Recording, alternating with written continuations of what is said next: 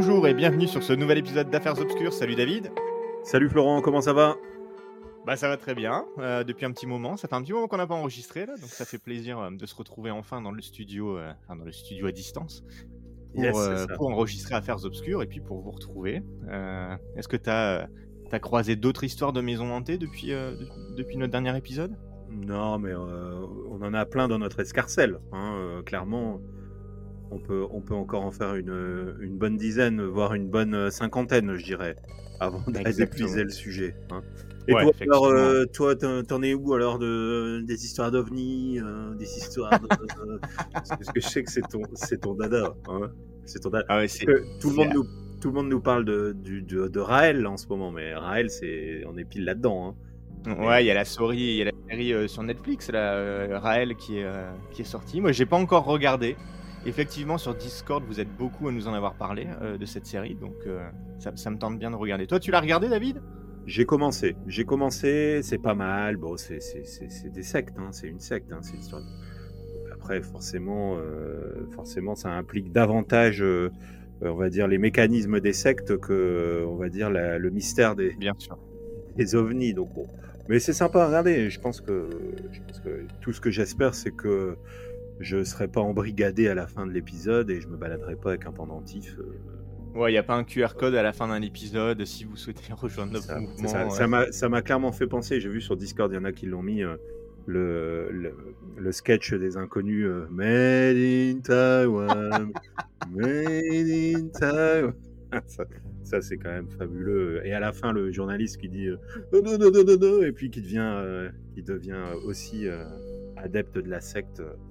Ouais, ça me fait toujours un peu peur ces trucs-là quand même. Tu vois, tu te dis, euh, tu vas, tu regardes un truc et tu te dis, mais les esprits fragiles, en fait, finalement. Ouais, et puis d'un autre côté, euh, tu peux pas empêcher les gens euh, aussi de vouloir adhérer à des trucs. Enfin, en fait, ce qui est assez étonnant, c'est que quand je suis arrivé au Canada, euh, on est en train de dévier du sujet d'aujourd'hui, mais c'est pas grave.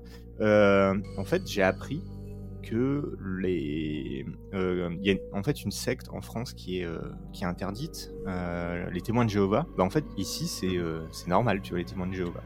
Il y a des temples, euh, t'en croises un peu partout, quoi, des temples Je- témoins de Jéhovah.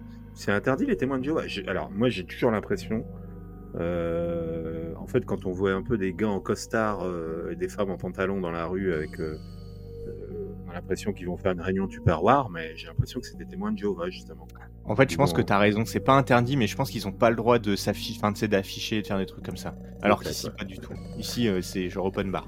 Mais, euh, mais bref, euh, en tout cas, ça me donne envie de regarder, de Oui, regarder bah. de Netflix. Et puis, comme d'habitude, à mon avis, c'est du Netflix, donc ça doit être très très bien filmé et très très bien monté.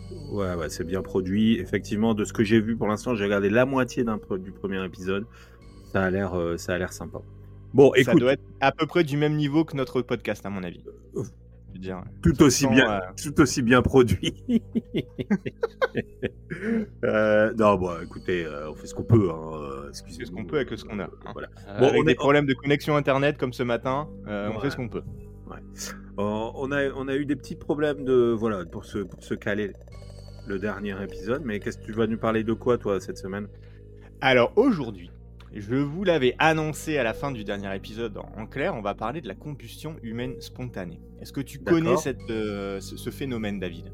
Non, non, je connais pas du tout. Alors, c'est pas une, une histoire en particulier euh, dont, dont je vais parler, et tu vois, je pense qu'au tout début, on s'était parlé de monter un podcast.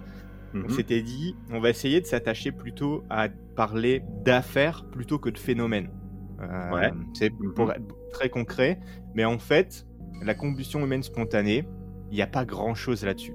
Donc je suis obligé de te parler, pour euh, te parler de, cette, euh, de ce phénomène, de te parler de plusieurs histoires. Donc aujourd'hui, ça va être plusieurs histoires, sinon autant te dire que l'épisode va durer 10 minutes. D'accord. voilà. Mhm. Et donc, en fait, pour en parler, quoi de mieux qu'un petit retour dans l'histoire aux sources mêmes de ce phénomène? Alors avant de commencer, j'ai quand même envie de faire un petit disclaimer. On en, je pense qu'on n'en a jamais fait. Mais aujourd'hui, on va parler de quelque chose qui est assez gore, qui est ouvertement cru et qui pourrait choquer, on va dire, les, âmes sensibles.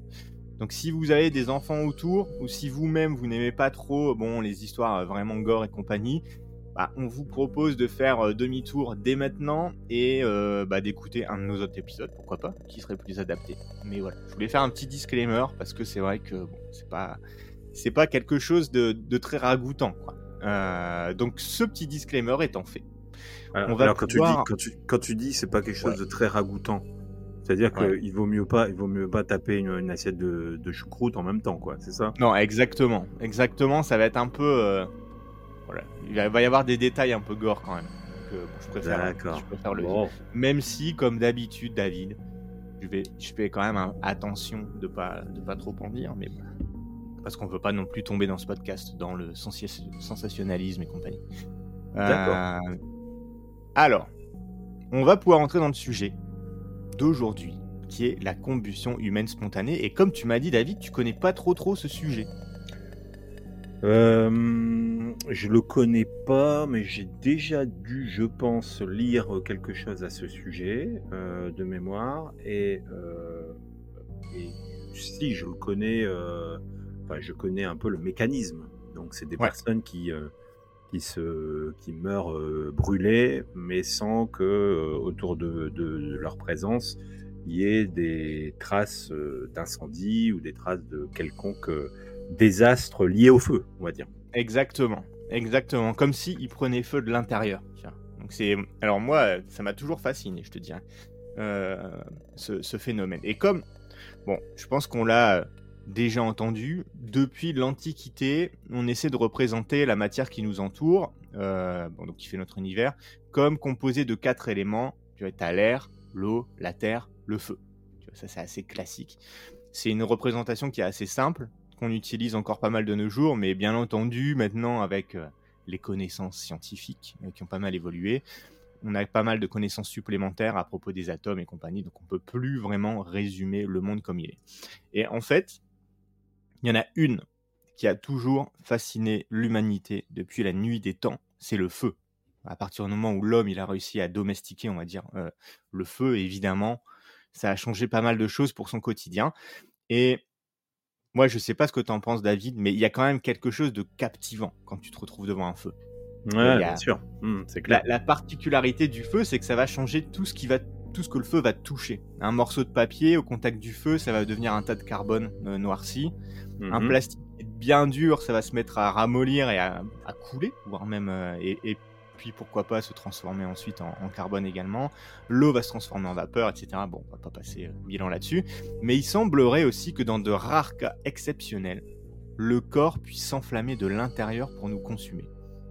On peut dire que ce concept existe depuis le Moyen Âge, comme tu vas le voir, avec plusieurs exemples plus ou moins proches d'aujourd'hui. Perso, je trouve l'image et les cas dont on va parler très effrayants.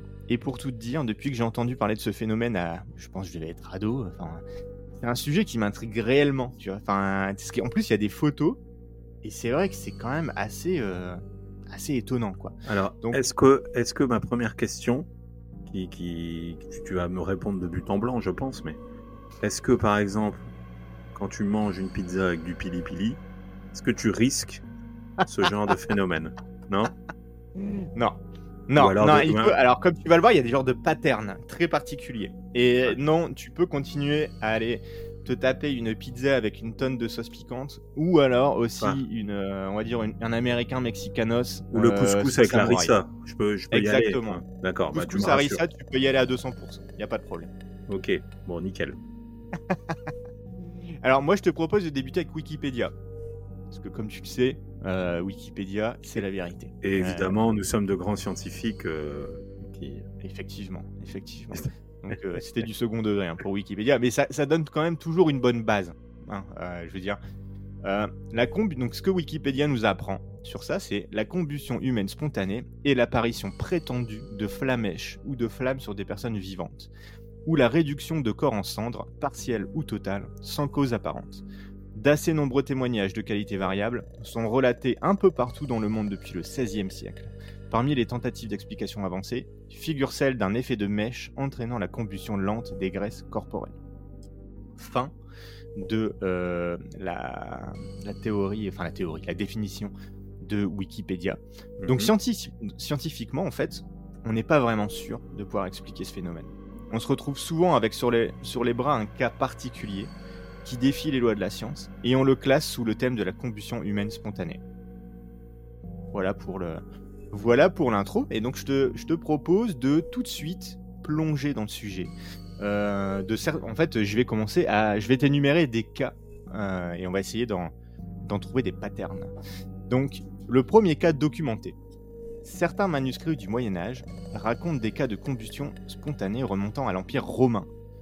Mais je veux tout de suite te dire qu'on n'a aucune preuve, aucune tablette euh, de cette époque qui nous permette de confirmer euh, ce que nos ancêtres nous ont laissé dans leurs textes au Moyen Âge. Donc en gros, tu vois, c'est des textes du Moyen Âge qui viennent relater des faits qui se seraient passés euh, depuis l'époque romaine. Mais on n'a aucune preuve à cette époque-là. Le premier cas recensé de combustion humaine spontanée a été mentionné dans un manuscrit latin rédigé par le médecin danois Thomas Bartholin en 1654. Bartholin affirmait qu'il avait entendu une histoire de son ami et médecin bien connu, Adolphus Vorstius, qui lui-même avait entendu cette histoire de son père. Son père qui autrefois avait vu un parchemin relatant une histoire de combustion humaine. Alors, petit aparté, mais comme tu peux le voir, cette histoire ressemble quand même pas mal à mon père connaît un type dont la tante a su que son cousin avait vu le loup blanc parce qu'il avait vu dans un livre. tu vois, c'est mmh. un peu, c'est un peu. Ouais, c'est ça. Euh, mais bref, selon Bartholin, et donc ça c'est le tout premier cas documenté, un chevalier aurait vomi du feu après avoir bu deux douches, deux louches de brandy, pas deux douches, deux louches, c'est déjà pas mal, et il serait décédé par la suite après cet accident enflammé, malgré l'extinction des flammes sortant de sa bouche. Et cette histoire, qui va petit à petit faire partie du folklore local euh, chez nos amis les Danois, va être racontée maintes et maintes fois jusqu'à nous parvenir aujourd'hui. Parfois, le personnage va changer de nom, parfois le brandy est remplacé par du vin, etc. Donc comme tu, en gros, selon euh, la source, l'histoire va changer un petit peu, mais la, la, base reste la même. Un chevalier boit un, deux, plusieurs verres d'alcool, se met à vomir du feu, à cracher du feu par la bouche et meurt euh, à cause de ça. Et effectivement, localement, cette histoire va changer un petit peu et on va aussi euh, l'associer beaucoup avec la religion. Euh, surtout comme punition pour l'abus d'alcool et de péchés divers qu'aurait fait l'individu. En gros, l'histoire sur, euh, dans le livre de Bartholin, elle est écrite un peu. En, gros, il va raconter des faits que lui, il a entendus. et comme on, comme on l'a vu avant, bon, il a entendu de façon un peu détournée. Enfin, en gros, il n'a pas été interviewé le premier témoin. Mhm. L'histoire devait certainement déjà être un petit peu modifiée, on va dire. mais en plus, la religion va rentrer là-dedans et va dire bon, vous voyez, il avait trop bu, il a, il a commis des péchés, donc il est mort dans le feu. Et ça ressemble pas mal avec l'idée de l'enfer. Je sais pas ce que t'en penses, David, mais tu vois, ça, ça, colle pas mal. Donc en vrai, euh, bah, c'est clair. Je vois bien un, un évêque au Moyen Âge qui entend parler de cette histoire. Ah bah ça, ça, bah ça c'est l'enfer. Je vous le dis. Euh, il, il, avait mmh. péché, il avait picolé, et puis voilà, il, il, est tombé en enfer. Exactement. Donc, mmh. donc euh, ça c'est le tout premier cas. et je te propose de maintenant d'étudier d'autres cas qui sont dans les années 1600-1700. Euh, et comment, ce qui est assez drôle, c'est plutôt comment la science de l'époque a tenté de les expliquer. Donc, les cas de 1600-1700 à cette époque sont souvent décrits après les faits, évidemment, voire longtemps après les faits, comme leur analyse par des scientifiques de l'époque. Évidemment, hein, la communication à l'époque, euh, les histoires, ça allait pas aussi vite qu'aujourd'hui. Euh, mais c'est quand même intéressant d'en lister quelques-uns car on peut retrouver des similarités avec les cas modernes qui, eux, sont bien plus rigoureusement décrits. Premier cas, un corps explose en 1644. On est en France cette fois-ci, et à Lyon plus exactement, passe euh, un petit coucou à nos, amis euh, lyonnais, et un cas particulier de combustion humaine euh, spontanée va faire l'objet d'une étude par un physicien de l'époque. Un soir de 1644, un groupe de médecins est en train d'examiner le corps d'une femme morte récemment dans le noir de, leur laboratoire à la lumière de leur bouche. Alors moi j'imagine le, vois le, comment dire, la scène. Tu te, fais, tu te fais, comme dirait l'autre, tu te fais un petit, un petit film là. Bah, un petit film, évidemment. Je, veux dire, cette époque en France, à Lyon, euh, à la lumière d'une bougie, vraiment les prémices, on va dire, vraiment de, de la médecine légale au final. Euh, on ne connaît pas le nom ni l'âge de cette malheureuse. On ne sait pas non plus les causes de son décès. Euh, c'est d'ailleurs bien ce que les médecins essaient de comprendre. En gros, euh, à mon avis, ça devait arriver assez souvent à l'époque. On retrouve juste une femme morte dans la rue ou dans un champ, et puis, euh, ben voilà, c'est les débuts de, de la médecine. Donc, euh, on a des médecins qui essaient de comprendre et qui vont l'ausculter. Alors qu'il procède à l'ouverture de l'abdomen et se penche pour en analyser le contenu, celui-ci, David, s'enflamme d'un coup. Les témoins en sont certains. Les flammes ont d'abord fait leur apparition dans l'abdomen, puis ont également touché d'autres organes et une bonne partie du corps de la femme. Surpris, ils vont avancer une hypothèse. Le corps de la femme a pris feu car elle avait bu beaucoup de vin dans sa vie. Encore Hmm. une fois, David, on revient sur la consommation d'alcool. Euh. Alors, euh, moi, je, je vais presque raconter une anecdote personnelle.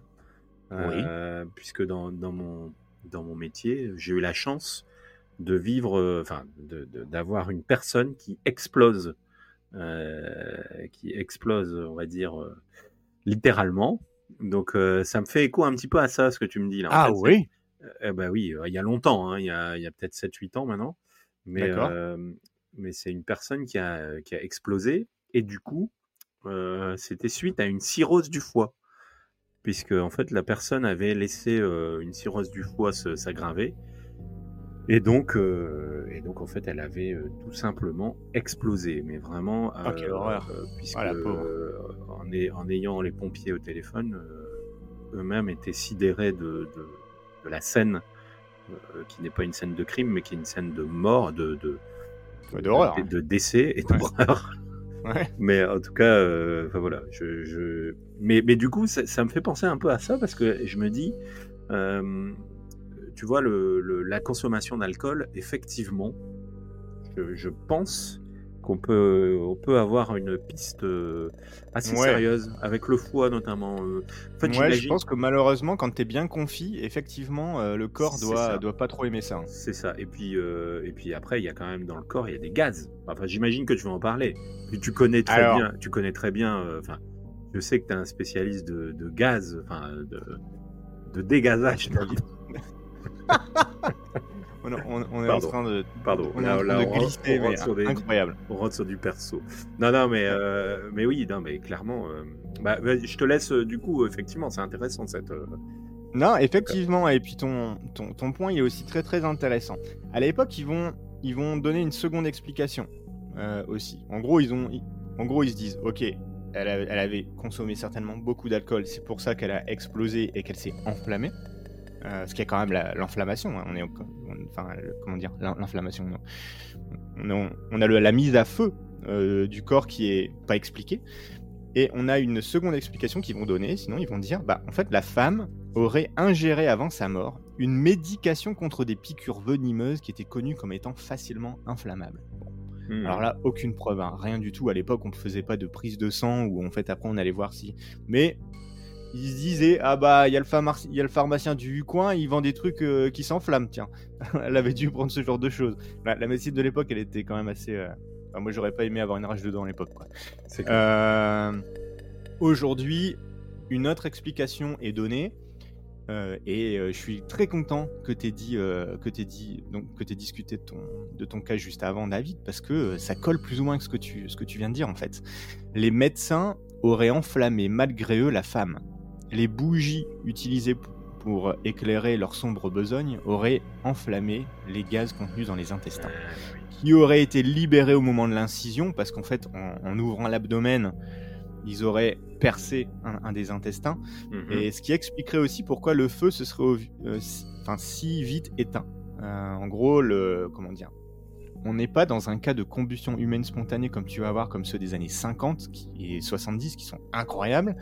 On est dans un cas où effectivement il y a une combustion spontanée, mais qui s'arrête tout de suite un peu. Donc on, donc voilà, je pense qu'on est quand même pas mal proche de la vérité. Euh, Ouais. hmm.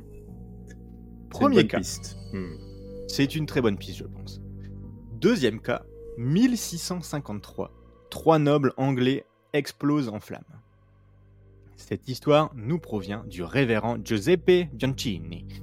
Qui décrit l'une des premières études complètes sur la combustion humaine spontanée en 1732. Donc en fait, tu as cette phrase qui paraît anodine, ça veut quand même dire qu'il y avait des gens qui étudiaient le phénomène à cette époque-là.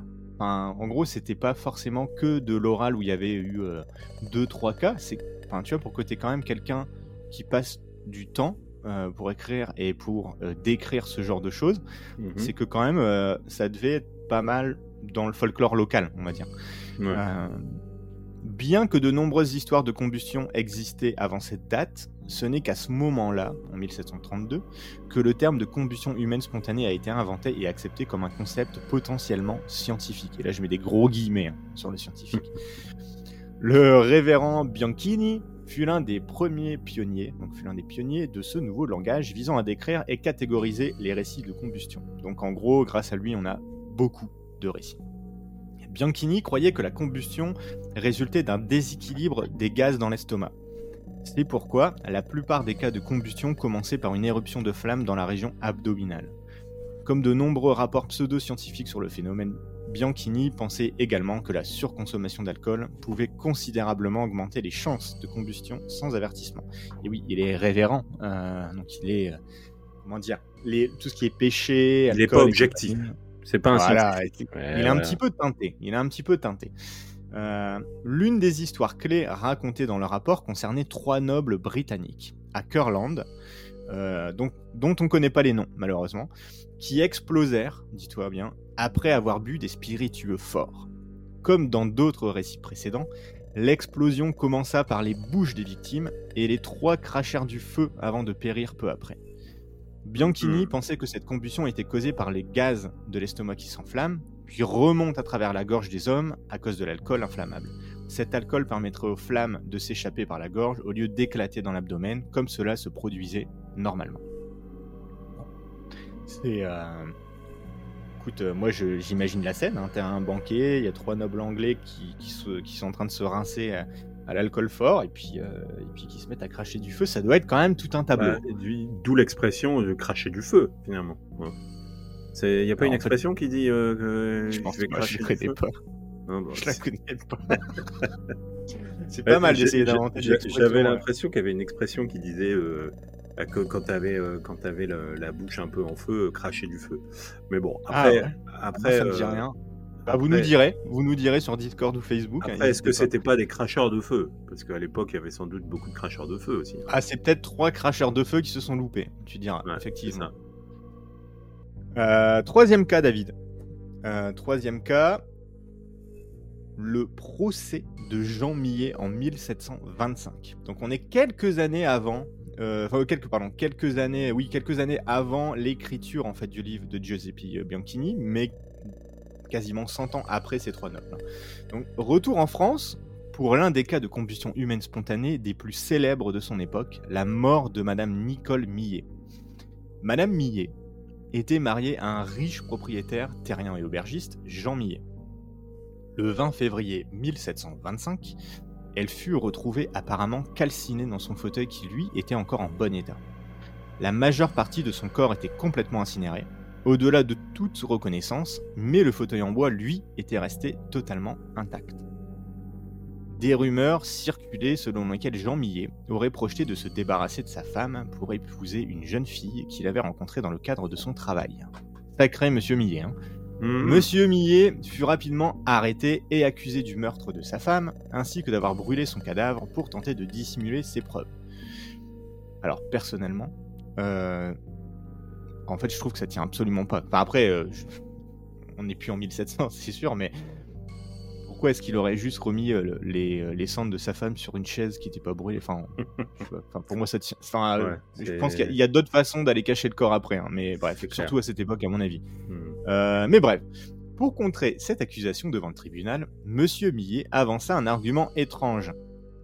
Millet engagea un jeune chirurgien, Claude Nicolas Lecat, pour le défendre lors du procès. Lecat soutint devant le tribunal que la mort de Madame Millet était un exemple parfait du phénomène de combustion humaine spontanée. Son corps avait éclaté en flammes de l'intérieur et elle avait consumé, laissant les meubles autour d'elle complètement intacts. Eh bien, dis-toi que le tribunal fut convaincu est séduit par le jeune chirurgien et acquitta finalement Millet, affirmant que la mort de sa femme était le, le résultat d'une visite de Dieu. Par conséquent, sa disparition était une intervention divine et ne pouvait être imputée à personne d'autre qu'aux intentions de Dieu. Millet quitta le procès en homme libre, mais fut apparemment tellement marqué par son expérience en prison qu'il passa une grande partie de sa vie dans un hôpital. Bon, à mon avis, à l'époque, la prison, ça devait pas être. euh, Ça devait pas être euh, Jojo, comme dirait l'autre. Non. Hein Non, non, non, non, non. Euh, le procès Millet marqua un tournant majeur dans l'histoire de la combustion humaine spontanée. À une époque où la science gagnait en autorité grâce aux Lumières et à la révolution scientifique, les récits de soi-disant scientifiques de combustion étaient considérés comme réels. Tu vois, on commençait à. La science commençait un peu à se trouver, on va dire. Et euh, des théories comme la combustion humaine spontanée commençaient à devenir des théories scientifiques. Ça a initié l'utilisation de la combustion spontanée comme un outil persuasif, une tendance qui perdurera jusqu'au 19e siècle avec l'avènement du mouvement pour la tempérance. Est-ce que tu connais le mouvement pour la tempérance, David? Le mouvement pour la tempérance, euh, bah, écoute, non, je ne connais pas, mais je connais le terme tempérance, euh, qui, est, un mouvement peut-être qui visait à, on va dire, à relativiser certaines choses. euh, pour, pour lesquelles. Non, c'est pas. Alors attends, on va essayer de deviner. Le mouvement pour la tempérance, est-ce que ce serait. C'était dans les années 1800. Dans les années 1800, euh, on ça est- a débuté en Europe, c'est surtout, ça a surtout fonctionné aux États-Unis. Alors, on n'est pas sur, on est sur un truc qui remet en question, euh, on va dire la, la religion, etc. Non? Alors, ça, c'est très lié à la religion. Par contre, ça remet pas en question la religion. D'accord. Eh ben, Allez, non, je vais te- Vas-y, dis-moi un indice. Je te le indice. donne en mille. Allez. Dans les années 1800, le mouvement de la tempérance était une campagne sociale visant à promouvoir la modération et la réduction de la consommation d'alcool, souvent Ah. liée à des efforts pour prévenir des problèmes liés à l'abus d'alcool tels que évidemment la violence familiale, les problèmes de santé, l'échec social, etc. C'est un mouvement qui a eu pas mal de soutien en Europe.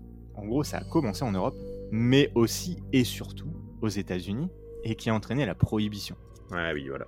étonnamment, alors moi c'est un truc que je savais absolument pas, mais en faisant des recherches, effectivement, étonnamment, ce mouvement a pas mal surfé sur la combustion humaine spontanée pour promouvoir ses idées, et c'est peut-être grâce à cela qu'il nous reste aujourd'hui des traces de ces anciens, parce qu'en fait, en surfant sur cette, on va dire cette pseudo-science de la combustion humaine spontanée, en fait, ils ont, ils ont lâché beaucoup d'écrits et beaucoup de cas qu'ils ont documentés pour dire Hey, vous devriez arrêter de boire de l'alcool parce que voilà ce qui arrive aux gens qui boivent trop d'alcool.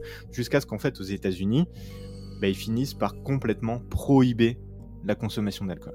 C'est euh, Ah ouais, d'accord. étonnant. Ah ouais, effectivement. C'est un, c'est un angle qu'on qu'on n'a jamais euh, abordé, on va dire. Non Enfin, Exactement. pas, Qu'on connaît pas trop. Hmm. Exactement. Allez, un petit dernier cas ancien avant de, passer au cas récent. Euh, le cas en 1749 de Madame de Boisséon. Alors, plus tard dans sa carrière, on va retrouver euh, Claude Nicolas Leca. Euh, donc, plus tard dans sa carrière, après avoir contribué à faire de la combustion humaine spontanée un phénomène médical accepté, ce fameux Claude Nicolas Leca a compilé d'autres récits de combustion spontanée à des fins personnelles. C'était un petit peu son petit dada, tu vois. C'était sa petite passion. euh, hein, Mhm. il, il va compiler des, des cas de combustion humaine spontanée.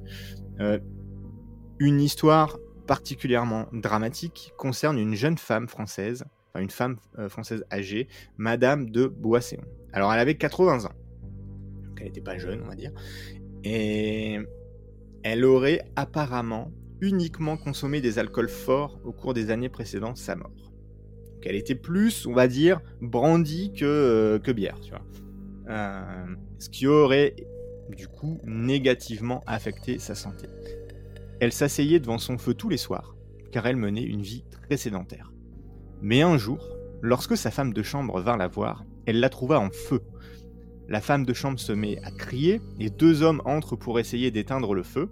Lorsqu'ils essaient de l'éteindre avec leurs mains, ils constatent que le feu colle à eux comme si la femme avait été trempée dans de l'huile ou de la graisse. On tente alors de lui projeter de l'eau, mais les flammes, plutôt que de réduire, semblent augmenter en intensité. Oui, je pense que c'est le... Je te dirais, c'est un peu le coup de la casserole. Euh, la casserole d'huile qui prend feu, on ne balance surtout pas d'eau euh, là-dessus, parce que sinon ça fait pire que mieux. Euh, finalement, Le feu va s'éteindre de lui-même, laissant le torse de la vieille femme réduite en squelette noirci. Curieusement, ses jambes et la chaise sur laquelle elle était assise restent complètement intactes. Comme dans de nombreux cas de combustion, le feu était, cen- était centré autour du torse et a complètement consumé une grande partie des organes internes. On note que le feu ne pouvait pas avoir été déclenché par la femme tombant dans la cheminée, car elle en était loin et était toujours assise dans sa chaise quand on la trouva en flammes. Quand même ultra étonnant celui-là. Je trouve qu'il est très bien décrit, tu vois. Mhm, Ouais, c'est clair. Effectivement. Donc, Donc cette dame, euh, cette dame en fait, euh, elle a été alimentée par sa propre euh, graisse, quoi, finalement. Bah, c'est euh, effectivement, ça, ça, ça pourrait. En fait, on va parler après de l'effet mèche, mais, Ouais. mais ça, ça colle pas trop mal hein, Ouais, ouais. à ça. Mais pour l'époque, c'est quand même ultra. Enfin, en fait, pour l'époque, et moi je trouvais même encore aujourd'hui, c'est quand même, c'est quand même l'horreur, quoi. Ouais, c'est clair. Mhm. Caressant, David. On va passer au caressant. Euh, comme je te disais, maintenant qu'on a épluché quelques cas anciens, je te propose de discuter de cas plus récents. Les cas les plus, les, les plus célèbres datent des années 50 à 70, mais on a des cas vraiment récents comme en 2020 par exemple. Oh. Euh, mais- Ah Ouais, exactement. Exactement. Alors je vais te dire le cas de 1951 de Mary Reeser. Euh, donc, ce cas représente le premier cas de combustion humaine spontanée avec des preuves photographiques. Si vous avez fait des recherches sur, sur ce phénomène pendant que vous nous écoutez, vous êtes en train de chercher sur votre téléphone en même temps, etc., euh, vous avez très probablement vu les photos de ces restes calcinés. Elle a malgré elle relancé l'engouement pour la combustion, transformant sa mort en un scoop international. Parce qu'effectivement, à partir de début 1900, la, mode un peu de, la combustion humaine spontanée s'essouffle un peu. Enfin, c'est la, fin de la prohibition et compagnie. Enfin, tu vois, on en parle beaucoup moins, on, avance beaucoup moins ce genre de, de cas parce qu'aussi la médecine avance énormément. Euh, mais en 1950, on a son cas qui va vraiment relancer, on va dire, euh, les recherches là-dedans. Donc Marie Reiser, qui était-elle C'était une, une veuve âgée et relativement peu active. Elle était en surpoids et fumeuse invétérée, comme un peu tout le monde à l'époque, je pense que dans les années 50. Euh, et elle habitait un petit appartement situé à Saint-Pétersbourg, en Floride. Donc pas Saint-Pétersbourg en Russie, mais en Floride, aux États-Unis. Le 1er juillet 1952, après avoir salué sa logeuse, Madame Carpenter rentre chez elle et s'endort dans son fauteuil. Pendant la nuit, Madame Carpenter se réveille.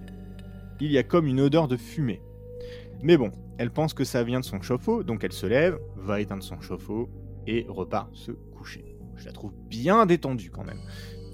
Si ça sent le cramer, je sais pas David, mais j'irais peut-être voir un petit peu plus euh, ailleurs que de juste d'aller éteindre mon chauffe-eau. euh, Ouais, effectivement, elle a pas l'air trop trop euh, trop trop stressée par ça. Bon, bah, écoute. Non, bon, c'est les années 50. hein, tu. On n'avait pas les mêmes notions de sécurité, je pense, qu'aujourd'hui. Le lendemain matin, on sonne à sa porte. Un télégramme pour Madame Reiser lui est tendu. Donc, en, euh, comment dire, en bonne voisine et euh, en bonne logeuse, elle monte pour lui remettre. Elle toque, personne ne répond. Après plusieurs tentatives, elle tente d'ouvrir la porte parce que c'est quand même pas normal. Euh, en fait, elle prend la poignée dans sa main et elle se brûle instantanément la main et elle lâche un cri. Il y a deux peintres à l'extérieur qui l'entendent et qui viennent euh, en aide, qui lui demandent bah, comment est-ce qu'ils peuvent aider, donc elle leur explique et compagnie. Et ensemble, ils vont être capables d'ouvrir la porte. Et ils vont être accueillis par une vague de chaleur et de fumée. Ils ouvrent la porte et ils sont dans la fumée, ils ont une chaleur intense qui leur vient à la figure. Dans le coin de la pièce se trouvait ce qui restait de Mary Reeser. Un tas de cendres sur des ressorts, euh, sur les ressorts euh, d'un fauteuil qui avait euh, été son propre fauteuil. Étrangement, son pied gauche était intact, encore dans un chausson. Rien d'autre dans l'appartement n'a été brûlé, pas même une pile de journaux posée sur le sol juste à côté. La police découvrit des choses étranges parmi les restes. Le pied gauche, comme on l'a dit, était presque complètement intact, tout comme une partie de la colonne vertébrale avec un organe interne attaché, identifié plus tard comme étant le foie. Donc tu vois, ça vient pas du foie. Ah ouais. Euh, Étrange. Étrange. ça. Ouais. Ouais, c'est le seul organe qui restait encore attaché et qui n'avait pas brûlé, avec la colonne vertébrale. Le crâne de Reeser avait également été retrouvé. Le rapport annonce d'ailleurs qu'il a été réduit à la taille d'une tasse de thé par, le, par la chaleur en fait. Euh, et bon Euh, appétit, bien sûr Ouais, bon appétit, hein, euh, comme on l'a dit. euh, moi, je vous donne des détails. hein. Euh, le médecin légiste, confronté à des circonstances étranges mais forcé de conclure à une cause pour le décès, indique qu'elle s'était accidentellement enflammée avec une cigarette. Vêtue d'une chemise de nuit inflammable, elle aurait pu brûler rapidement, incapable de réagir à, à temps, euh, car en état d'ébriété ou bien assoupie. Cette conclusion fut controversée car il était connu qu'une cigarette et une chemise de nuit ne produisent pas suffisamment de chaleur pour une crémation. Euh, pourquoi pas, effectivement, je, suis assez d'accord euh, là-dessus. Je pense que c'est un peu, euh, tu vois, les images qu'on a comme genre, tu dans les films où tu vois quelqu'un qui balance une cigarette dans, dans, un, dans une flaque de gasoil et que, ça, se met en feu inst- instantanément. En fait, ça, ça dégage pas assez de chaleur pour s'enflammer comme ça. Hmm. Euh, pourquoi pas. Si elle avait péri dans un incendie habituel, ses restes auraient été vraiment différents. Euh, donc petit détail euh, sordide, les quatre membres, quand tu meurs dans un incendie en fait, tu le sauras David, les quatre membres sont le plus souvent les premiers à brûler en fait. Et le tronc, euh, c'est un peu, c'est plus dense, c'est plus, euh, C'est plus dur, dire, quoi. C'est plus long à brûler. plus quoi. dur à brûler. Ça, ça prend vraiment une chaleur intense et compagnie. euh, c'est très long. Et souvent, donc en fait, tu retrouves le tronc en entier, mais tu retrouves pas les membres. Euh, dans le cas de Madame Reeser, c'est exactement le contraire au final. Elle a été incinérée, incinérée par un feu violent et fort. Et en fait, elle a juste le pied qui est intact et un organe random aussi intact. Tu vois, c'est vraiment très très très étonnant. Certains pensaient qu'il s'agissait de combustion humaine spontanée, mais la police préféra considérer la mort de Reeser comme un accident étrange. La spéculation persiste encore aujourd'hui sur la cause de sa mort. Malgré des divergences dans l'histoire, le FBI classe euh, la mort de Reeser comme un exemple de l'effet mèche, soutenant qu'il y a suffisamment de preuves scientifiques pour considérer l'événement comme une incinération accidentelle. Voilà pour le cas de Madame Reeser. Euh, Le cas le, Et- plus, le plus étrange pour l'instant, enfin le plus documenté, donc j'imagine. Ouais, c'est c'est très très documenté, c'est ça qui est, euh, qui est intéressant, on va dire, en- entre guillemets, avec les cas, euh, avec les cas récents. Moi, ce qui me frappe toujours, c'est. Moi, j'ai toujours entendu que pour brûler, incinérer un corps, il fallait des chaleurs extrêmes pour qu'il en reste quasi rien, tu vois. Mhm. Là, on est dans un cas un petit peu comme ça. Euh, et, et en fait, ce qui est ultra étonnant, c'est que la- l'appartement lui-même, en fait, il est pas brûlé, quoi. La, enfin, tu vois, il y a une pile de journaux à côté, pas brûlé, comme dans d'autres cas qu'il y a eu précédemment. C'est super étonnant, quoi. Mhm. On avance un petit peu dans le temps.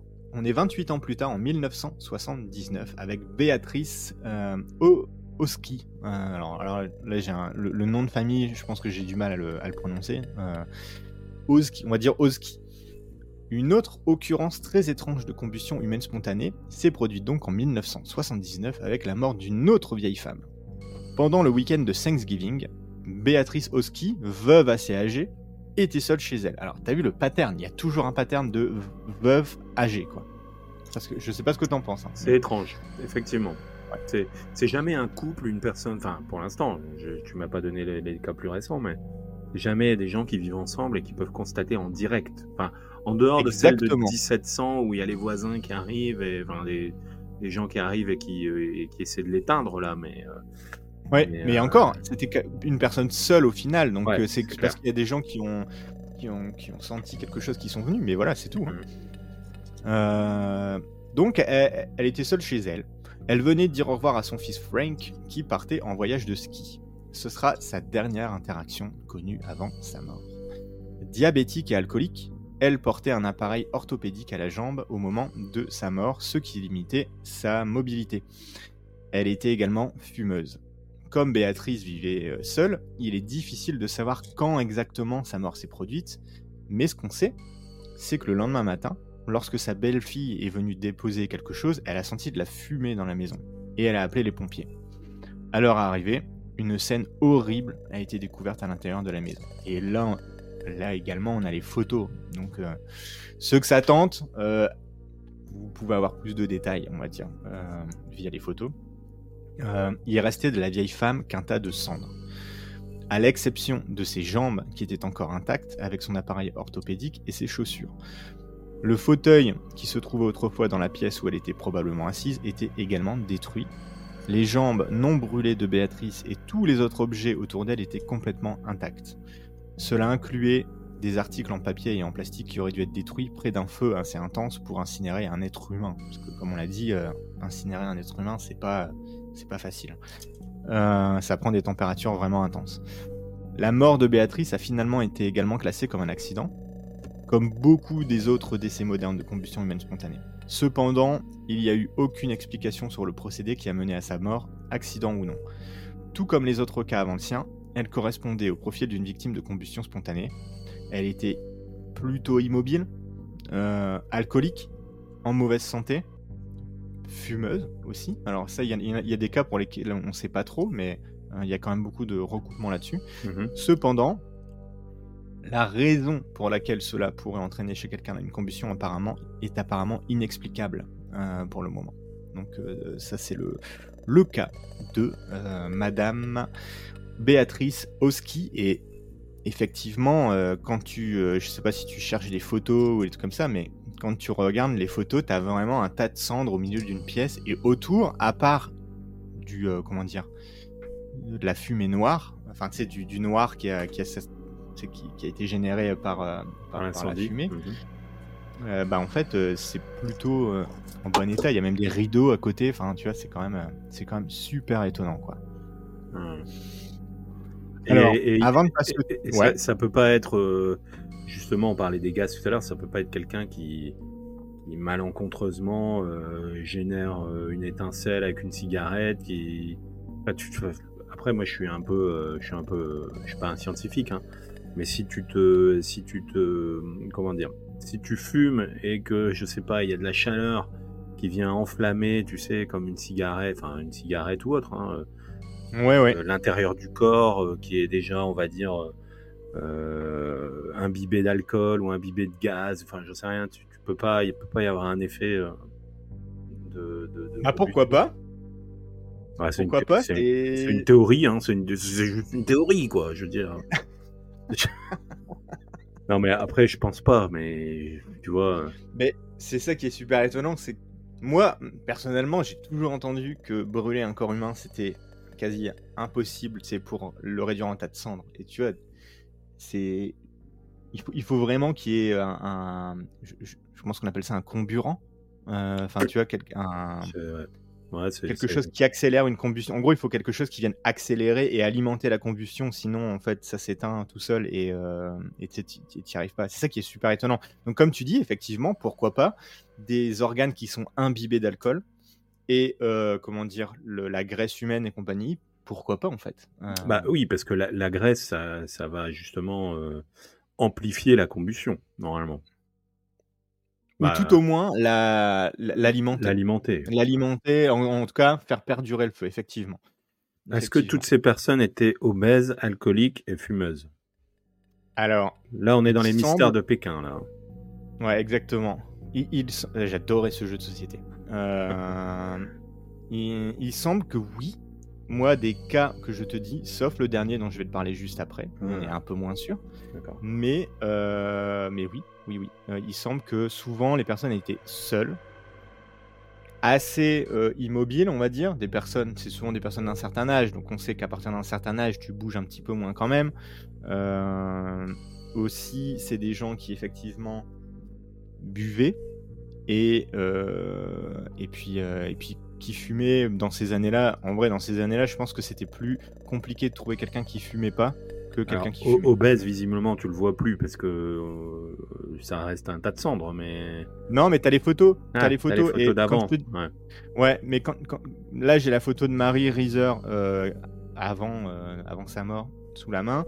Quand on dit, dans... parce qu'en gros, dans les cas que je lis, c'est qu'elle était en surpoids, enfin qu'elle était euh, euh, mhm. voilà, sur, surpoids, etc. Honnêtement, c'est pas euh, genre c'est pas flagrant. Je pense que son, son, indice de masse corporelle était peut-être au-dessus de la moyenne, mais elle n'était pas, elle, elle était pas en train d'exploser l'IMC, tu vois. D'accord. Tu vois ce que je veux dire? Ouais. Donc il y avait certainement un petit surpoids, euh, ou voilà, mais c'était pas non plus. euh, Enfin, tu vois, c'était pas non plus Super Size Me, etc. Ok. Euh, allez, dernier cas. Dernier cas, David, euh, dont on va parler aujourd'hui. 2010. Donc, très récent. Euh, Michael, pardon, Michael Faherty. Donc, on fait ce petit bond en avant pour arriver en 2010. Monde de l'homme moderne. Alors, je me suis, je me suis beaucoup amusé à écrire cette phrase. Monde de l'homme moderne, avec un grand H, qui commence à être ultra connecté, où il ne reste plus de mystère pour personne. Effectivement, on est quand même aujourd'hui dans un monde, et en 2010, on commençait à y arriver, avec un monde où tout le monde a un téléphone sur soi, euh, où Internet, euh, c'est euh, comment dire, c'est genre c'est c'est acquis, je veux dire. Hein, Mhm. Bien sûr que tu as Internet sur ton téléphone et compagnie, donc si tu as une question, bam, tu as la réponse tout de suite et compagnie. Eh bien, cette année-là, la mort d'un homme de Galway sera étonnamment qualifiée de combustion humaine spontanée par un coroner, par un médecin légiste. C'est quand même fou, en 2010. Alors, je Et sais qu'on est en Irlande, Ah, Mais quand même. D'accord. Mhm. Ouais. Donc l'alcool, ok, on est, on est, on est dans les clous. Alors, dans mon texte, j'ai justement un petit, euh, un petit clin d'œil là-dessus. Euh, Michael Faherty avait 76 ans, 76, lorsqu'il est décédé. Et comme tu vas le découvrir, sa mort présentait de nombreuses caractéristiques communes aux victimes précédentes. Il était âgé, il avait des problèmes de santé. Bon, ça souvent, euh, quand t'es âgé, euh, t'es pas, euh, t'es pas exempt de, de problèmes de santé, même s'ils sont mineurs. Mais lui, il avait du diabète et de l'hypertension. Mhm. On ne sait pas par contre s'il était ou non un buveur invétéré ou un fumeur. Alors, petit, petit indice quand même, que je laisserai à la communauté. Il était irlandais. Donc je laisserai à la discrétion de nos auditeurs de se faire une idée si oui ou non il était alcoolique euh, et ou fumeur. Et j'en profite pour également saluer bien bas tous nos euh, auditeurs d'Irlande. Je vous dis un, petit bonjour, mais, euh, mais voilà, ça donne quand même un petit indice, David.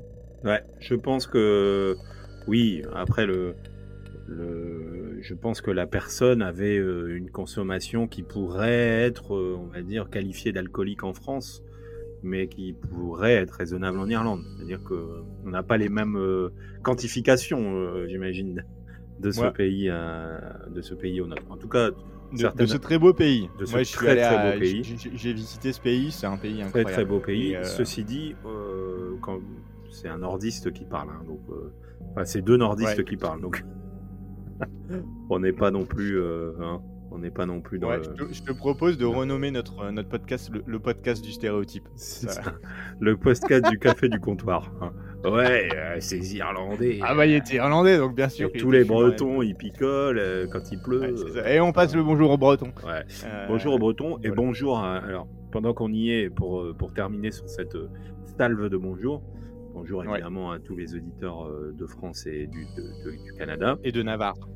de Belgique qui sont de plus en plus nombreux à nous écouter donc merci à nos Ouais. amis belges promis Ouais. prochainement un épisode sur un mystère belge de, de nos amis suisses qui sont aussi nombreux à nous écouter de nos amis marocains qui sont très nombreux à nous écouter aussi donc euh, pourquoi pas aussi euh, essayer de trouver un, un petit épisode Ah, ça serait dans, cool.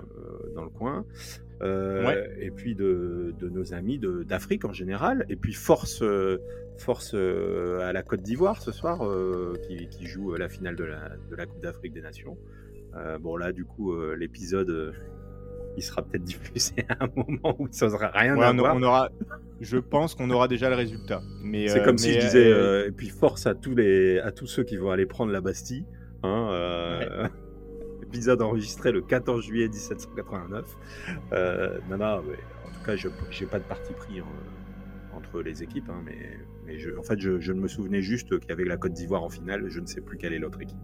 Donc, Eh ben nous, ce soir, on a, la, on a le Super Bowl euh, au Canada. Donc bonjour Ah. à tous les Canadiens, à tous les Américains qui vont être ce soir avec leurs euh, leurs chips guacamole et compagnie, leurs ailes de poulet et compagnie, en train de regarder le Super Bowl et en train de s'ennuyer.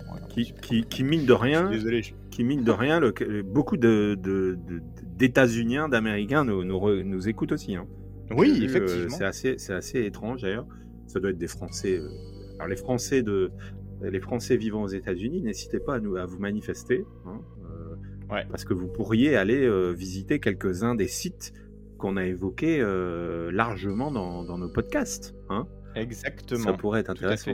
Et puis, bah oui, effectivement, bon Super Bowl à tous, même si honnêtement, pour euh, un Européen basique que je suis, qui ne cherche pas à la jouer à la sauce américaine, je suis un Américain, voilà.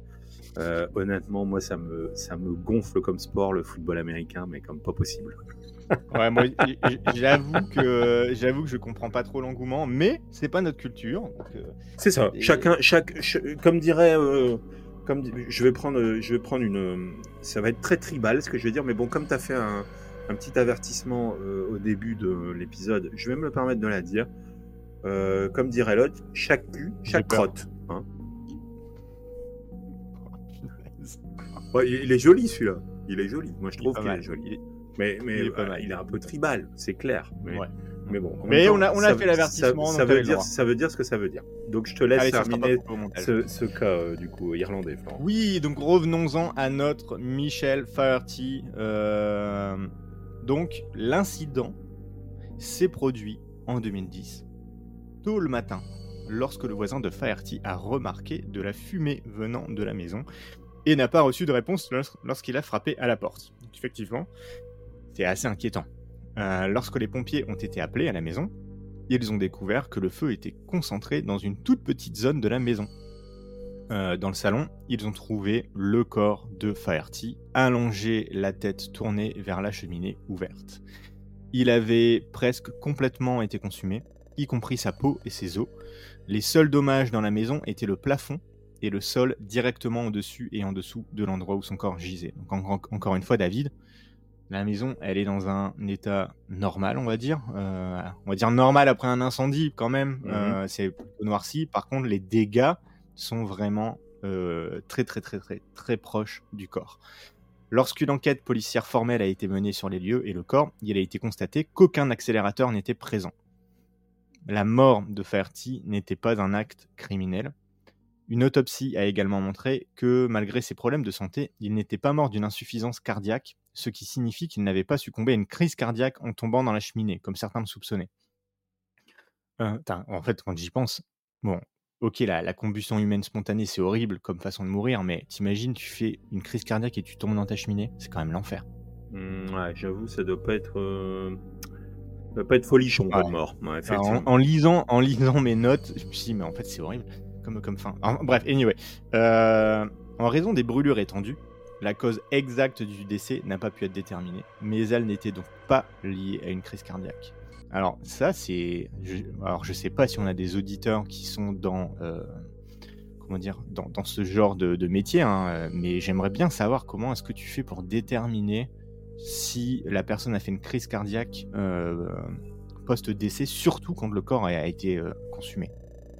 C'est. Alors là, bonne question. hein. Franchement. Ouais. Si on a, d'ailleurs, euh, si on a un, Si on a des coroners, des choses comme ça dans, dans ça- la, dans la fran- place, là. si- franchement, si on a effectivement, comme tu le dis, des médecins légistes euh, qui font partie de nos auditeurs, et ben moi, franchement, je suis chaud pour faire un épisode euh, podcast avec eux. hein, parce que, euh, Ouais, une petite interview, une serait pas mal sur certains sur cas. euh, certains cas, euh, ça pourrait être vraiment sympa. mystérieux. Ouais, tout à Ouais, fait. exactement.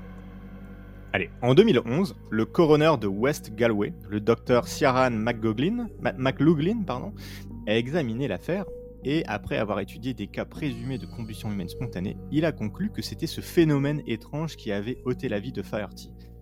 Et dans une déclaration faisant suite à l'enquête, il dira même plus tard, ouvrez les guillemets, ce feu a été rigoureusement examiné et je suis arrivé à la conclusion que cela relève de la catégorie de la combustion humaine spontanée pour laquelle il n'existe pas d'explication adéquate. C'est quand même fou que. Tu vois, c'est quand même la première fois, quoi. Mhm. La mort de Ferty est toujours officiellement considérée comme une combustion spontanée. C'est la première fois qu'une mort est considérée comme étant de la combustion humaine spontanée sur une base scientifique depuis le mouvement de la tempérance dans les années 1800. Même les cas du début du 20e n'allaient pas jusqu'à considérer officiellement les décès comme des combustions, ce qui rend, ce qui rend le cas de Faherty unique. Euh, Moi, je trouve ça malade parce qu'effectivement, souvent, tu vas, euh, dans, dans- dans les cas dont, dont on a parlé, ils vont, il- ça va être mentionné. Par contre, il va Ouais. pas être noté noir sur blanc, combustion humaine spontanée sur le rapport de décès. Alors que là, c'est le cas, c'est la première fois que ça arrive. Donc, euh, moi, j'ai trouvé ce, ce cas euh, malade et les cas dont on a parlé aussi. Euh, Il y a quand même des. Ok, il y a des cas qui font un peu sourire, comme moi, je trouve les trois barons qui crachent du feu. Ça, bon, ça, fait un peu sourire, c'est un peu du folklore, j'imagine, et compagnie. Par contre, ce genre de cas, c'est quand même dingue. En 2010, on a toujours ça. Ouais, Euh, C'est clair. Hmm. Alors, Wikipédia, je suis allé voir, euh, liste 19 cas de cas euh, de combustion humaine spontanée, dont le dernier en 2020. Euh, c'est quand même assez, assez fou, je dirais. Avant de passer aux théories scientifiques, qu'est-ce que tu en as pensé, David, de tous ces cas? Bah, J'en pense que, alors, outre l'étrangeté que, revêtent ces, euh, ces nombreux cas euh, que tu as recensés, euh, on peut quand même cibler un certain nombre de critères qui viennent, qui viennent on va dire, justifier ces combustions, même si, comme tu l'as dit, il y a un certain nombre d'obstacles scientifiques tels que, effectivement, il, faut un, il faut un comburant, il faut, euh, il faut un certain nombre de d'éléments pour qu'un corps puisse, euh, puisse euh, autant brûler parce que c'est vrai que tu- tu l'as déjà tu l'as bien dit euh, lors de, de ces nombreux cas mais il faut voir la il faut voir l'état des corps hein. c'est impressionnant c'est Ouais. pas euh, c'est pas Il genre- reste plus rien. hein. voilà, il reste plus rien. C'est pas genre un petit. euh, Parce que je, alors, personnellement, j'ai jamais vécu d'incendie et, et, et Dieu m'en préserve. euh, Enfin, euh, s'il fallait, euh, s'il fallait croire à un Dieu, en tout cas. Euh, Mhm.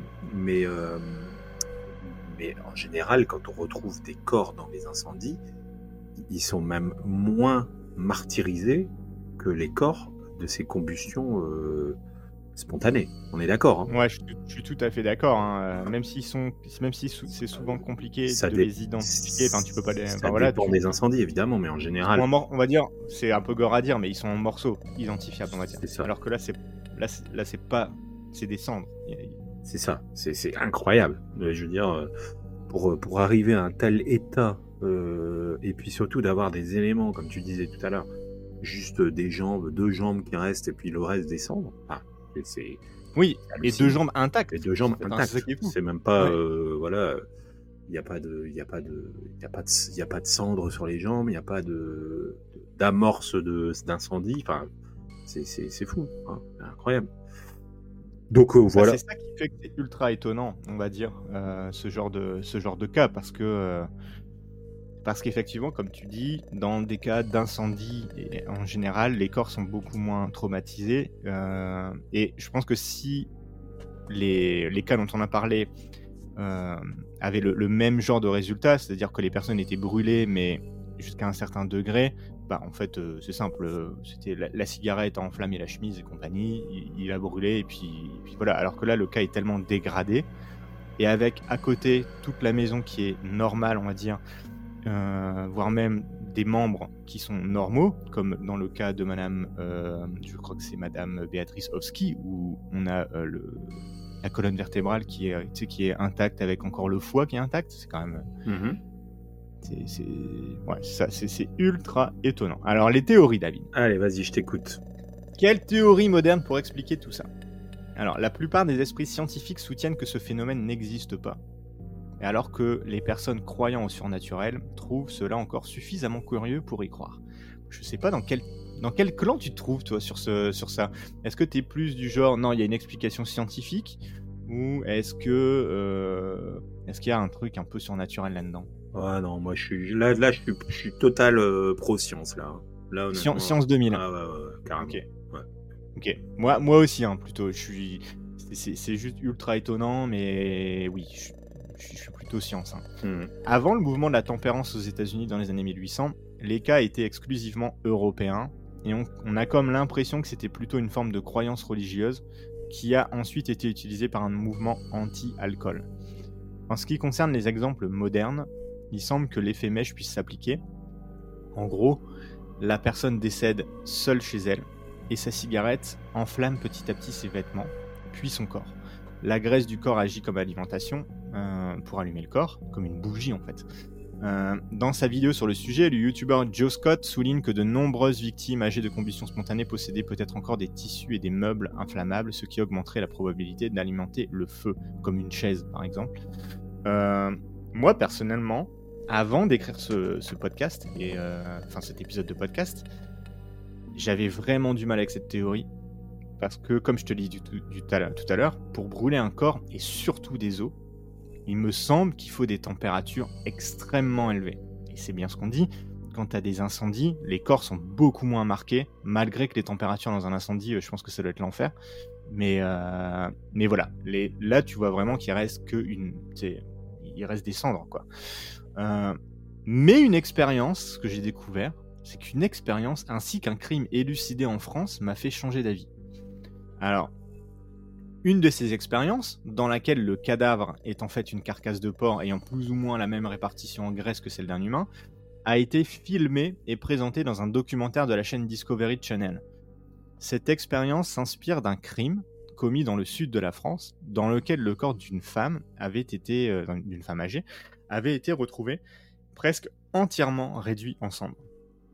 Les coupables ayant été arrêtés, ayant avoué leurs méfaits, on a une bonne idée du modus euh, operandi. Euh, les coupables ayant été arrêtés, euh, en gros, ce qu'ils vont dire, après avoir tué la victime lors d'une tentative de cambriolage, ils avaient versé sur le col de son vêtement le contenu d'une bouteille de parfum qui se trouve à proximité, et ils avaient mis le feu au corps, enfin au liquide, et donc au corps, avant de s'enfuir. Eux, ce qu'ils voulaient, c'était pas reproduire une expérience, mais en fait, ce qu'ils voulaient, c'était mettre le feu au bâtiment effacer leurs traces.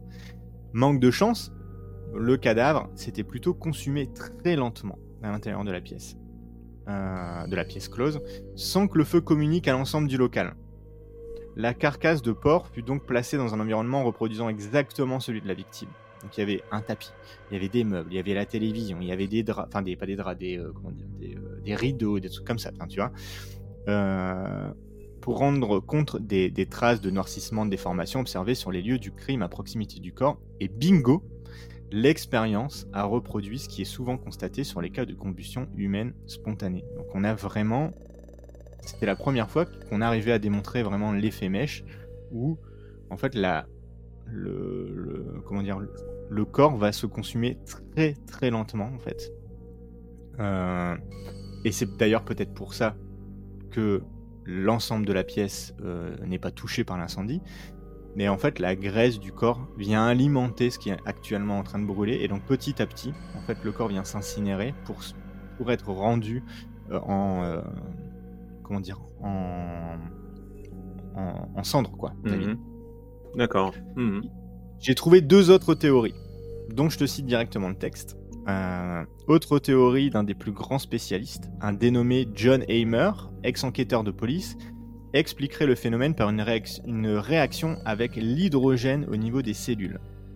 On en a d'autres aussi qui se penchent euh, sur l'hypothèse des mitochondries, organiques de la cellule servant à transformer les nutriments des aliments en énergie utilisable par le corps une défaillance dans la transformation de l'énergie pourrait résulter en une mini-explosion des mitochondries en question, ce qui entraînerait par le fait même une réaction en chaîne. En éclatant du fait d'un dysfonctionnement, la mitochondrie défaillante entraînerait les autres euh, dans son explosion et par la proximité très étroite des cellules humaines, l'embrasement de tout le corps, et uniquement le corps, puisqu'une cellule humaine est microscopique. En effet, dans la série d'explosions en effet, la série d'explosions n'atteindrait pas les tissus ou matériaux environnants et pourrait tout aussi bien cesser d'elle-même avant d'atteindre les extrémités du corps. Je sais pas si tu l'as compris la dernière, mais en gros, ça serait tes cellules humaines du fait d'un dysfonctionnement qui exploserait. Donc en fait, tu exploserais à l'échelle microscopique, donc tu serais réduit en cendres. Ok, d'accord. Bon, un peu plus farfelu quand même, ça. Hein. un peu plus farfelu. Mhm. Euh, l'effet mèche, moi personnellement, ça me, ça me, avant, j'y croyais pas du tout. Ça me, on va dire, ça me séduit entre guillemets. Enfin, on va dire que j'ai tendance à y croire un, petit peu plus. Euh, qu'en gros, on a des personnes qui font une crise cardiaque dans leur, euh, dans leur salon euh, en fumant une cigarette. La cigarette tombe, enflamme le vêtement et compagnie. Mmh. j'ai juste un peu de mal avec la cigarette qui enflamme le vêtement et compagnie parce que bon, j'ai pas l'impression, j'ai pas l'impression que ça soit vraiment possible. Euh, et on a aussi des, le cas comme Monsieur Faherty en 2010 où la médecine légale a, a conclu qu'en fait euh, il n'était pas mort euh, d'une crise cardiaque quoi. Enfin tu sais genre il... Ouais, c'est après vrai. tu peux dire il peut- Mm. c'est le seul la seule chose mais par contre la, la théorie scientifique de l'effet mèche pour moi me, me tente bien. Qu'est-ce que t'en penses toi? Donc là, bah, je pense que moi, je suis plus, je suis plus sur FMH aussi, hein, clairement. hein. Pour, euh, Ok t'es team mèche. Ouais, je suis plus dans le. C'est plus rationnel. Après, l'histoire des cellules, honnêtement, euh, après, on n'est pas assez calé pour dire euh, c'est possible ou pas. Donc, bon, euh, clairement, euh, honnêtement. Non je suis pas assez calé. Par contre elle me séduit aussi tu vois. Enfin, en fait tu vas dire je, je suis comme je suis pas un- je suis pas scientifique euh, je dois être très facile à à séduire mais je me dis effectivement ça pourrait expliquer pourquoi tout est brûlé mais pas. euh, Bah, J'attends, j'attends du coup la théorie du rayon laser des ovnis. Mais bon, tu me l'as pas encore. Non, il n'y en a pas. Ah Il y a, y y malheureusement, et tu sais combien je suis friand de ce genre de, de, de théorie, hein, mais non, il n'y a pas d'ovni. Il n'y a pas de euh, surnaturel en fait. Il n'y a pas de y a- théorie. non, il n'y a pas il n'y a pas vraiment de théorie surnaturelle, hormis le, le fait qu'effectivement le feu puisse prendre à l'intérieur de toi comme ça. Euh, C'est c'est c'est un- une énigme scientifique, une affaire obscure scientifique, en tout cas on peut le dire. tout à fait David. Bon, tout à bah, fait écoute. David. En tout cas, merci de m'avoir écouté Bah, pendant merci à toi longtemps. pour cette, euh, pour cette euh, super, super épopée de, de, de la combustion humaine. hein. Honnêtement, moi, c'est un, un sujet que je ne connaissais pas, je ne maîtrisais pas. Et, euh, et je pense qu'on a quand même encore, euh, on a encore une, une énigme à résoudre pour nos amis scientifiques euh, qui, euh, qui font face encore à ce genre de, à ce genre de, bah, de, de problématiques, hein, de cas. Et puis, euh, puis n'hésitez pas, n'hésitez pas si vous en connaissez, si vous connaissez quelqu'un de, de vos proches qui a déjà eu un connu une histoire de l'effet mèche, de l'effet cellulaire ou, ou tout autre, n'hésitez pas à documenter sur Discord, puisque on est actif sur Discord et puis sur tous les autres réseaux euh, que vous connaissez, hein, Florent. Euh, on va pas les reciter. hein, Exactement. les on a euh, Discord, Facebook, euh, bon Twitter, on y est un petit peu moins, mais euh, c'est ça. N'hésitez pas à nous rejoindre. YouTube, euh, you- les- ouais. YouTube, c'est vrai, c'est vrai. YouTube, ouais. Euh, non, non, mais alors, ça. Et puis, eh, on a- en fait, on l'a jamais dit, David. Mais là, si vous avez apprécié l'épisode, arrêtez tout et euh, abonnez-vous au podcast. En fait, on, on- étonnamment, on n'a jamais demandé aux gens de s'abonner au podcast. Donc, n'hésitez pas à vous abonner au, euh, à, à post- euh, à notre podcast et puis à, à et partager. si, et si on arrive, et vous, vous oubliez jamais qu'il y a des paliers, hein, on, a, on a mis des paliers dans nos podcasts. Alors, on doit déjà aller sur la chaise de Busby. Bon, ça c'est acté. On Euh, doit, attends, on, doit, on doit même enregistrer un épisode sur la chaise de Busby, je pense. enregistrer un, épisode à proximité de la chaise de Busby. Ça, c'est. Ah, moi, moi je, dans mes souvenirs, tu t'étais engagé à t'asseoir sur cette chaise en buvant une bière.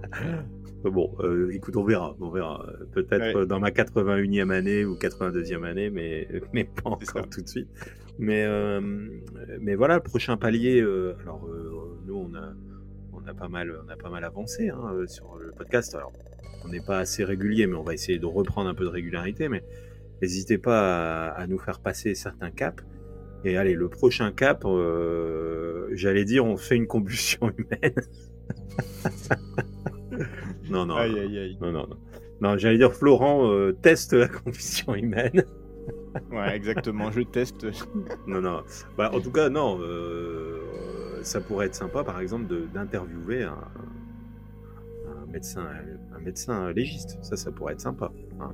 Ouais, sur, euh, sur, sur toute une série de cas comme ça, un peu, euh, pas forcément que combustion humaine, non. mais sur des cas qui sont un petit peu étonnants. Tout à fait. Euh, ça clair. pourrait être euh, super intéressant. Ouais. Et comme David l'a dit, n'hésitez pas à réagir sur Facebook ou sur Discord pour nous dire, bah, pour vous, c'est c'est quelle théorie, quelle théorie vous, vous, appréciez le plus, en tout cas, euh, vous tente le plus. Et puis, euh, si vous avez euh, le fait d'autres cas, on sait que sur Discord, on a eu une discussion il n'y a pas très longtemps avec l'un de vous sur un- une maison proche de chez vous où il y a eu plusieurs. comment dire il y, eu plusieurs faits criminels. On va pas dire où, ni la personne, ni quoi que ce soit, parce qu'en fait, la justice est toujours en cours. Mais c'est des cas qui sont quand même assez surprenants et on aime bien. Euh, on, aime bien euh, connaître tout ça de votre part. Donc, euh, donc on en discute sur le, sur le Discord et sur Facebook. D'ailleurs, je pense que sur- je, je pense que pour activer un, parce que bon sur Discord on, on fait de, beaucoup de discussions, on va dire euh, assez classiques, etc. Mais on va essayer de lancer des petits sujets où vous pourrez, Ouais. on va essayer de vous amener à réagir. Et d'ailleurs, tu ne m'as pas posé la question fatidique, hein, mais Pas encore. pas encore, mais parce que j'ai moi-même une réponse tout à fait singulière, donc j'attends ta, ta question. Mais Alors, David, David, quel est le prochain sujet dont on va parler sur ce podcast? Alors, t'es pas du tout au courant, mais je vais proposer quelque chose en direct. Donc là, t'es mis devant Ah, le fait mal. accompli. Pas mal. Justement pour essayer de, de- de vous amener vers notre Discord et puis pour essayer de- d'avoir de, l'échange euh, hyper interactif et puis surtout d'avoir un maximum de participation euh, des uns et des autres sur ce réseau-là. Euh, je vous propose une chose. Je vous propose deux sujets. Je vais, je vais pas rentrer dans les détails. En fait, je vais, je vais, je vais vous poser deux sujets sur Discord et, et vous allez voter.